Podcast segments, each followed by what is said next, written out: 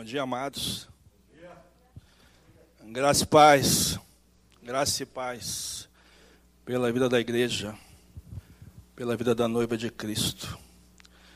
Você sabia que a palavra de Deus está recheada de riquezas, grandes promessas para a minha vida, assim para a tua vida, para a vida da igreja? Várias promessas, várias. Tudo, tudo que tu imaginar, tudo que tu orar, pedir em oração, tudo que coloca diante do Senhor, tu vai encontrar uma resposta na palavra de Deus. Todas as coisas, todas. O Senhor, Ele é, ele é soberano. Tão, tão soberano que Ele não vai deixar passar nada, nada aqui na terra, nada sem Ele colocar sua mão poderosa, sem Ele dar a direção correta, sem Ele guiar, sem Ele não vai te deixar assim a resposta que tu tanto precisa. Mas eu queria que tu, de fato, se apegasse nas promessas, nas riquezas das promessas do Senhor, que está na palavra dele. Eu queria compartilhar com a congregação nessa manhã tão linda. É o livro de Isaías. Eu pediria que todos, por favor, Isaías 58.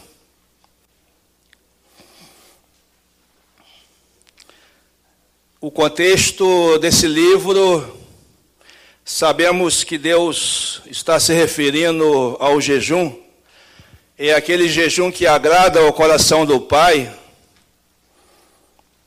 aquele que ele olha para a sua igreja quando né, o discípulo de fato tira um tempo para estar jejuando, e o Senhor olha e reconhece que é um jejum genuíno, é um jejum que é para agradar o coração dele em primeiro lugar. Mas o Senhor é interessante nesse texto, eu não vou pregar específico sobre o jejum, mas o jejum é o princípio daquilo que Deus vai continuar falando à, igreja nessa manhã. Mas Deus usa o jejum como realmente né, algo muito precioso na vida do discípulo, mas ele não deixa né, passar outras coisas tão importantes quanto o jejum na vida do discípulo. Né, nós sabemos que o livro de Isaías é em média 400, 500 anos, um pouco mais, antes de Cristo que ele foi escrito. Né, e já naquela época, né, o povo de Deus né, pecava em relação ao jejum, ou tinha um entendimento diferente do que era o jejum. Aí Deus usa o profeta Isaías. Na verdade, Deus clama ao profeta, profeta Isaías né, que chegasse a consciência daquele povo, né, que trouxesse a revelação do alto, que trouxesse o entendimento do alto, né, que trouxesse uma correção do alto, ensinamentos do alto, e por fim as promessas do Senhor, elas de fato vão, iam se concretizar na vida daquele povo, se de fato se a conduta deles agradasse o coração do Pai. Então, notem que o jejum, nós vamos estudar sobre isso um pouquinho, mas vocês notem que o jejum é importante, muito importante. Mas Deus preza aqueles que alimentam os famintos. Deus se alegra aqueles que realmente vestem aqueles que estão precisando de roupas, aqueles que estão, que estão necessitados de algumas coisas. O Senhor se alegra da mesma forma daqueles que se, prostram diante dele, né, através do jejum uma coisa não é mais importante do que a outra, mais completa. Isso, isso, é, isso é, uma, é uma junção. Isso tem que ser algo vivo na vida do discípulo, o jejum. Mas as outras práticas têm que acompanhar o jejum. É isso que Deus traz à consciência do povo em Isaías 58. E vocês vão notar que nesse mesmo capítulo há uma há uma, eu posso dizer, uma dúvida no coração do povo, ou alguns questionamentos né, em relação a essa passagem, mas como o nosso Deus é tão soberano, né, e é direto, ele é bem objetivo, né, ele, dá, ele dá as respostas né, que o povo realmente estava precisando para sair daquele estágio né, de, de, de, realmente ter uma, não ter uma vida, né, manter uma vida religiosa. É isso que eles estavam tendo, é isso que eles viviam, é isso que eles acreditavam. Né? Eles jejuavam, mas deixavam de praticar outras coisas. Então mantinham uma vida religiosa. E Deus condena. Aí Deus usa o profeta Isaías para trazer essa correção na vida da igreja, na vida do povo. Isso há 400, 500 anos antes de Cristo. Será que nos tempos atuais isso não acontece? Igreja, será que isso acontece nos dias atuais? Será que estamos jejuando conforme Deus deseja? Será que estamos jejuando conforme Deus tem nos ensinado? Será que estamos jejuando e alimentando os famintos, né? atentos aos necessitados, aos perdidos, cumprindo a nossa parte aqui na terra como discípulo, como igreja que somos? É algo que temos que refletir. É algo que temos que listar. É algo que temos que realmente pensar, deixar Deus corrigir deixar Deus trazer os seus ensinamentos, né, esclarecer melhor esses pontos no nosso coração, né, e por fim, né, agradar o Pai com essas coisas. Então nós vamos ler ali o capítulo 58 de Isaías. Ele diz assim: Eu usei uma, uma tradução, amados, ela é bem atual, tá? bem atual mesmo, até para os nossos adolescentes, as nossas crianças entenderem né, o contexto desse texto. Então, pode ser que na Bíblia de vocês tenha uma, uma, uma, uma interpretação diferente, uma versão diferente, né? mas no final é a mesma coisa. Né? Então o Senhor diz, Senhor Deus diz, grite com toda força, sem parar, grite alto, como, como se você fosse trombeta, anuncia ao meu povo, os descendentes de Jacó, os seus pecados e as suas maldades. Deus falando ao profeta. De fato, eles me adoram todos os dias e dizem que querem saber qual é a minha vontade, como se fosse um povo que faz o que é direito e que não desobedece às minhas leis. Pedem que eu lhes dê leis justas estão sempre prontos para me adorar. No versículo Deus, no versículo 3, Deus continua. Não, no versículo 3, o povo pergunta a Deus: Que adianta jejuar se nem notas? Por que passar fome se não te importas com isso? Vocês notem a revelação que eles tinham em relação ao jejum que adianta jejuar se tu nem notas. No coração deles, Deus tinha que, tinha que notar. Parece que Deus tinha que ter comiseração pela vida daqueles que estão um dia, algumas horas, ou algumas semanas né, jejuando. Então, isso, essa era a visão deles, a questão do jejum diante do Senhor. Aí o Senhor responde: A verdade é que no dia de jejum, vocês cuidam dos seus negócios, exploram os seus empregados. Vocês passam os dias de jejum discutindo e brigando, e chega até a bater uns, aos, uns nos outros. Será que vocês pensam que quando jejuam, assim eu vou ouvir as, ouvir as suas orações? Então Deus é direto. Aí entra a exortação, né? Primeira parte. Deus exortando o povo. Será que vocês pensam que quando jejuam assim, eu vou ouvir, ouvir as suas orações? Será que desejo que passem fome, que se curvem como um bambu, que vistam roupa feita de pano grosseiro e se deitem em cima de cinzas? É isso que vocês chamam de jejum? Acha que um dia de jejum assim me agrada? Não. Não é esse o jejum que eu quero. Eu quero que soltem aqueles que forem presos injustamente, que tirem de cinza deles o peso que os faz sofrer, que ponha em liberdade os que estão sendo oprimidos e que acabam, acabem todo tipo de escravidão. No versículo 7, eu acredito que é mais a nossa realidade. Aí ele continua: O jejum que me agrada é que vocês repartam a sua comida com os famintos. O jejum que me agrada é que vocês repartam a sua comida com os famintos. Será que a igreja conhece alguns que estão passando fome? Aí Deus continua: que receba em casa os pobres que estão desabrigados, que deem roupas aos que não têm. Então Deus coloca no mesmo patamar o jejum, né? E né, o jejum e a práticas dessas boas obras. Tem que ficar no mesmo patamar.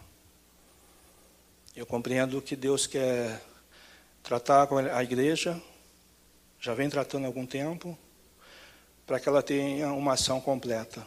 Eu entendo isso. Deus quer derramar suas bênçãos, Deus quer completar sua obra na vida de cada um, mas uma ação completa, 100%. Se Deus não se agrada com a metade, não adianta diante do Senhor, nas minhas orações, né, eu clamar ao Senhor, conversar com o Senhor, é, e me justificar diante do Senhor, que eu estou fazendo isso, que eu estou fazendo aquilo, ou não estou fazendo isso por isso, ou não estou fazendo aquilo porque eu não tenho ajuda, porque ninguém se enganja com aquilo que eu quero fazer, que eu penso, e etc, etc, etc. Aí tem que aí entra a correção do Senhor. O jejum que agrada a Deus é aquele de fato que o discípulo se coloca diante do Senhor para agradar ao Senhor. Primeiro que o jejum, né, quando eu vou jejuar por algo, eu oro primeiro para saber o que, é que Deus né, quer que eu, que eu jejue vem parte, parte do Senhor. Eu me coloco em, em, na, na postura de jejum. Mas não deixo de fazer outras coisas, que é tão importante quanto. É isso que o Senhor está falando. É isso que o Senhor está corrigindo. A vida daquele povo. Lembre-se, 400, 500 anos antes de Cristo. Parece que a palavra é para hoje, né? E é para hoje que receba em casa os pobres que estão desabrigados, que deem roupa aos que não têm. Conhecemos alguém que não tem o que vestir? Pode ser que dentro da congregação não, né? Eu acho que não. Eu creio que não. Só que aqui Deus não está se referindo aos necessitados dentro da, dentro da igreja somente. Não está. Deus está se referindo aos necessitados como um todo. Será que o teu vizinho está passando necessidade? Será que o vizinho da frente está passando necessidade? Será que você conhece alguém no seu bairro que está passando necessidade? Será que nós temos hábito de passar em frente a uma creche ou em frente de um asilo e parar o carro e descer e humildemente perguntar para aquela pessoa: ah, vocês estão precisando de alguma coisa? Vocês estão precisando de roupa? Vocês estão precisando de alimento? Posso olhar para vocês? Será que a gente está tendo essa postura como igreja? Vocês acham que não? Quando alguém toca na sua casa, aqueles que moram em casa, para pedir um, pedir um prato de alimento, qual é a tua postura? Aquele que pede um calçado, aquele que pede uma roupa. Será que a resposta é, mas é craqueiro? Para quê? Deixa para lá, esse é mais um que vem aqui tocar minha, minha casa pedindo alguma coisa. Não está pedindo dinheiro, até eu compreendo. Mas está pedindo um prato de comida, está pedindo uma roupa para vestir, com esse frio que está chegando. É isso que Deus está corrigindo aquele povo e está corrigindo a igreja até hoje. Temos que ser sensível ao próximo. Tem que ser, temos que ser sensível ao Espírito Santo, sensível ao que Deus tem nos ensinado. Deus quer trabalhar por completo na vida da igreja. Deus continua, amados. Deus continua exortando aquele povo. Deus continua. Deus é tão bondoso que nós vamos ler um pouquinho mais à frente, né? que Deus ele, ele corrige, ele ensina, depois ele derrama suas promessas. A ordem é essa, amados. Primeiro ele corrige, ele quer ajustar a vida do discípulo. A forma é, é, é, é minha, é assim que eu quero. Aí Deus começa a corrigir, aí vai chorar, vai esbravejar, vai reclamar com, com, com a liderança, mas Deus vai continuar, porque Deus não muda. Deus vai continuar, a forma é essa aqui, eu quero você aqui, assim, ajustar a tua vida por completo. Quero a tua vida, ajustar a tua vida por completo. Não adianta uma área A, você deixou ajustar, mas tem a B, C, D e E lá, não, você não está deixando de ajustar, isso está errado. Eu quero ajustar por completo. E Deus não vai abrir mão da tua vida, amados. Deus não abre mão da vida da igreja, dos seus filhos. Deus não esquece, Deus não abre mão. Deus vai continuar moldando a igreja dele conforme a sua vontade. Temos que entender isso e às vezes vai trazer choro. Nós vamos bravejar.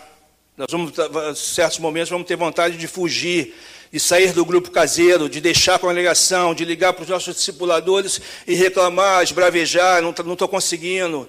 Né? E Deus vai continuar e você vai receber uma direção, se mantenha firme.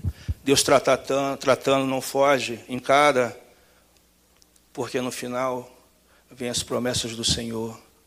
Porque no final, Deus é tão bom, tão misericordioso, que tem as suas promessas para a vida da igreja.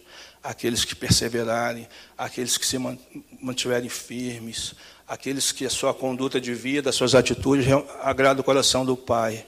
É esses que Deus está buscando, é esse que Deus está formando, é esse que Deus está forjando. É uma igreja sem pecado, sem mácula, sem ruga. Temos que entender, entender isso, amados. Temos que fazer uma análise da nossa vida diariamente, se nós estamos de fato agradando o coração do Pai. Sempre, amados, sempre, se nós estamos sendo obedientes ao Pai, se estamos sendo obedientes às nossas, à nossa liderança, os nossos presbíteros, que é o governo da igreja, se nós estamos sendo obedientes, atendendo o chamado de Deus através da vida deles. Amados, nós só somos igreja, somos a noiva de Cristo. Só existe um cabeça que é Cristo. E ele fala com a sua congregação. Ele está ensinando a sua congregação a, a, nós vamos passar dias mais difíceis, amados. Nós estamos passando uma fase, mas eu creio que não é o final ainda. Virão dias mais difíceis. E aqueles que se perseverarem, aqueles que forem obedientes, continuar sendo obedientes, aqueles que entendem de fato seu papel como igreja, há uma recompensa para isso. Há uma recompensa. Creia nisso, amados. Creia nisso, igreja. Há uma recompensa. Deus continua ainda no versículo 7. E que nunca deixem de socorrer os seus parentes. Deus inclui até os parentes, que não devemos esquecer. Temos que ter misericórdia. Aí Deus, no versículo 8, ele, ele fala: Então a luz da minha salvação brilhará como o sol, e logo vocês todos ficarão curados o seu Salvador os guiará e a presença do Senhor Deus os protegerá por todos os lados. Versículo 9: Quando vocês gritarem pedindo socorro, eu os atenderei, pedirão a minha ajuda, e eu direi: Estou aqui. Se acabarem com todo tipo de exploração, com todas as ameaças, xingamentos, se derem de comer aos famintos e socorrer aos necessitados, a luz da minha salvação brilhará, e a escuridão em que vocês vivem ficará igual à luz do meio-dia. Glórias ao nosso Senhor Jesus Cristo. Glórias ao Senhor, Senhor, Senhor Jesus Cristo. Atentos, temos que ficar atentos. O que Deus está falando na igreja há tanto tempo. Tanto tempo. Deus vem, vem ensinando a sua igreja. Vem preparando a sua igreja para dias, para dias mais difíceis. Como eu falei, Deus exorta, Deus corrige, Deus ensina. Aí vem as promessas do Senhor. Aqueles que entendem, né? O que Deus está buscando. Aí entra Isaías capítulo 58, versículo 11. Há cinco promessas aqui nesse texto, amados. Cinco. Essas promessas é para a tua vida, para a minha vida, para a vida da igreja. O Senhor fala, né, Isaías 58, 11.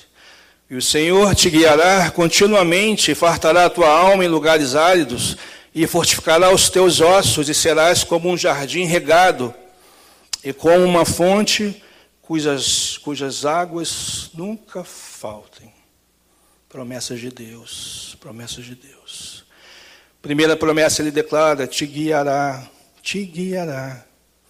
O guia não vai te guiar num caminho e te abandonar. Deus está nos guiando em todo o tempo, seja na alegria, seja nas tuas lutas, seja nas tuas tristezas, nas suas perdas. Mas o Senhor continua, continua à sua frente, continua agarrado ali contigo, que Deus não larga, Deus está à frente, o que guia é o que está à frente.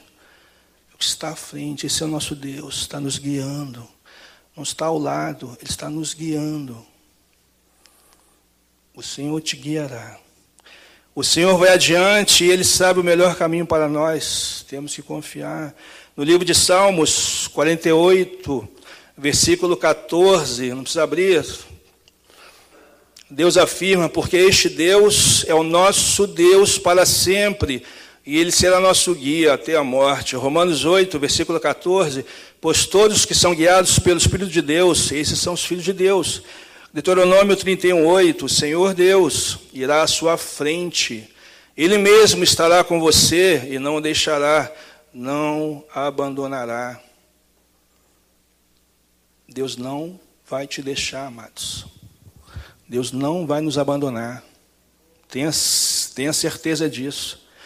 Deus está tá guiando a vida da igreja. Segunda promessa, e fartará a tua alma em lugares áridos, lugar seco, que nada produz. Você já se viu assim? Parece que nada está dando certo. E em certos momentos parece que nos falta até forças para clamar ao Senhor. E uma coisa que é difícil de, de, nós entendermos como, quando estamos passando pelo vale da sombra da morte é que isso faz parte do processo de crescimento na vida do discípulo. Isso faz parte. Passar pela, sabe, pela, pela moenda, né? Deixar Deus né, tratar, te colocar no deserto que parece que falta tudo, mas só parece, mas não falta nada. Que Deus continua olhando, Deus continua no controle, Deus continua abençoando, Deus continua realmente derramando né, do alto o seu maná para a vida da igreja, Deus continua cuidando da vida da congregação. Temos que entender isso. Todos nós já passamos ou vamos passar por momentos difíceis. Todos nós. Isso faz parte do crescimento espiritual na vida da igreja. Temos que entender. Tiago, capítulo 1, versículo 2 diz: Meus irmãos, considerem motivo de grande alegria o fato de passarem por diversas provações, pois vocês sabem que a provação da sua fé produz perseverança, amados. Perseverança tem um fim, tem uma finalidade para isso. Ninguém quer passar por dificuldade, é óbvio que não, mas nós vamos passar. Então passem bem essa, essa, aquilo que Deus tem apresentado na sua vida né, e perseverem isso faz parte.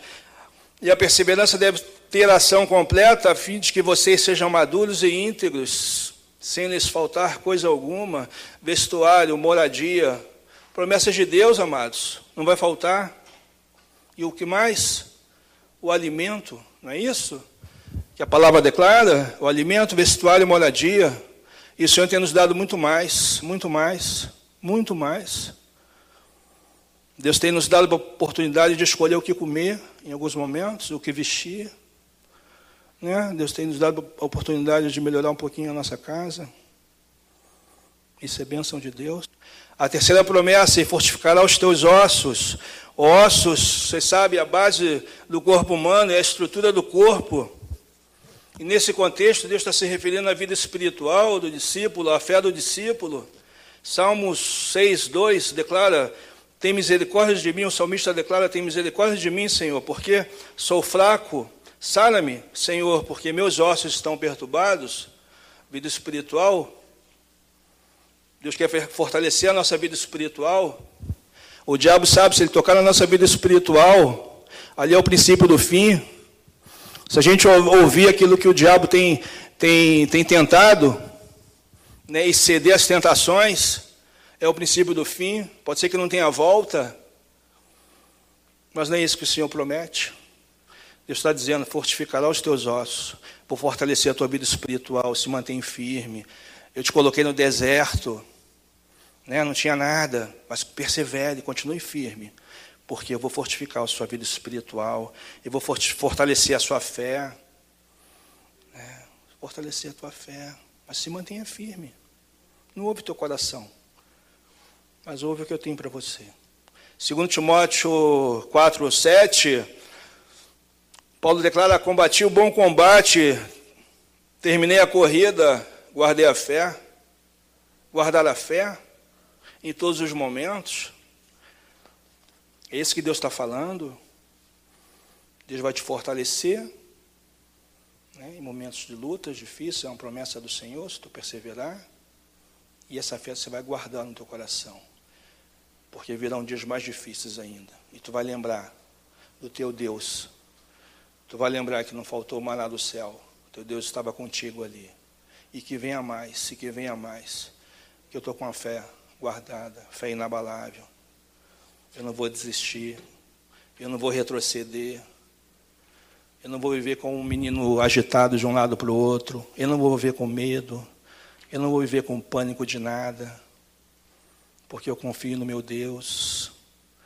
Ele, ele, ele, ele é sempre bom sempre bondoso, ele é sempre justo, ele é sempre amoroso, ele sempre, ele sempre tem o melhor né, para a vida da igreja, para a vida daqueles que perseveram e buscam uma, ter uma vida de discípulo.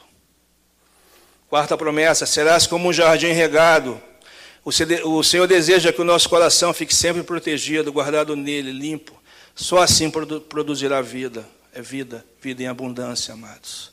Esse é o nosso Deus, sabe? Um coração limpo, sem pecado, sem nada, sem nenhuma, sabe? Nada, acusação do, do diabo, nada, nada, coração limpo, sabe? Sempre ali, buscando o Senhor, sempre tendo uma palavra amiga, sempre tendo uma postura que agrada o coração do Senhor, sabe? Aquelas pessoas que tu visita, que tu fala, aí olha para ti assim e fala, nossa, pegar o Perezan como exemplo aqui, ó, o Perezan sempre alegre, sempre disposto, sempre tem uma palavra de ânimo. O que, que esse irmão tem? Preciso conhecer um pouquinho mais. E aí vai. Aí o vizinho né, de porta, aqueles que moram em apartamento, né, ou dentro do elevador, em algum né, determinado ponto do condomínio, está te notando e vê a tua postura, como você trata a tua esposa, os teus filhos, os teus amigos, o que sai da sua boca, o linguajar que você fala no seu dia a dia, se tu fala palavrão, se você não fala, se você fala palavras que edificam ou não, aí você está sendo cuidado, você está sendo observado, né? Até o ponto que a pessoa passe por uma situação e vai te procurar, vai te buscar, porque a tua conduta de vida agrada o coração do Senhor e atrai pessoas, pessoas que estão precisando. Isso é um coração limpo, sabe, amados? Isso é um coração que realmente produz vida em abundância. Quando as pessoas olham para você, olham para mim e, e sabem que né, conseguem enxergar Jesus Cristo pelas nossas atitudes, pelas nossas posturas. E hoje é tão fácil de você conhecer o irmão, uma outra pessoa, é só ir nas redes sociais do irmão, é só isso. Né? Vai lá no Instagram dele, vai no Twitter, vai no, no Facebook, né, não está sendo tanto usado, mas vai nas redes sociais. Você vai ver o que o irmão está postando, os comentários, vai no Twitter e vê lá os comentários. Né? Ali você já tem uma leve noção né, de como está a, vida, a conduta da vida daquele discípulo. Né? As redes sociais, ela acusa, né? É bom, é, um, é uma, é uma, né, um meio de, de comunicação interessante, mas ao mesmo tempo mostra quem tu és, né? Mostra né, como é a conduta, conduta de vida daquela pessoa. Então começa a postar no Instagram é, coisas, amados, textos que vai abençoar a vida daqueles que realmente abrem a tua, a tua, a tua rede lá, os teus stories lá, né? começa a abençoar, começa a proclamar a palavra de Deus, começa a semear coisas boas, começa a semear, sabe? Bota, põe, pode pôr uma foto de uma paisagem, mas termina aquela foto com uma, uma, um texto bíblico. Você não sabe quem é que vai ler do outro lado, e de repente quem, tá, quem vai ler realmente que está precisando, e aquela palavra vai, vai cair no coração daquele irmão. Quem já teve essa experiência, eu conheço alguns que já tiveram essa experiência, né, de colocar um texto, colocar algo agradável ao Senhor né, e ali ter uma, ter uma ação completa na vida daqueles que estão recebendo, amados. Isso faz parte da vida do discípulo, isso completa. Né, o jejum é importante, mas outras coisas são importantes quanto o jejum, amados. Quinta promessa e a última, é com uma fonte cujas águas nunca faltam. Eu quero terminar lendo João, capítulo 4, versículo 14, que diz: Aquele, porém, que beber da água que eu lhes der, nunca mais terá sede. Ao contrário, a água que eu lhe der tornar-se-á nele uma fonte de água jorrando para a vida eterna. Amém, amados? É, que tomamos posse assim das promessas do Senhor. As promessas do Senhor estão à disposição para a vida da igreja. Tá? Quero abençoar a vida de todos. Que vocês tenham um ótimo domingo, agradável. Que a conduta, a nossa conduta, não só hoje, mas durante a semana e, e sempre, né, continue agradando ao coração do Pai. Amém.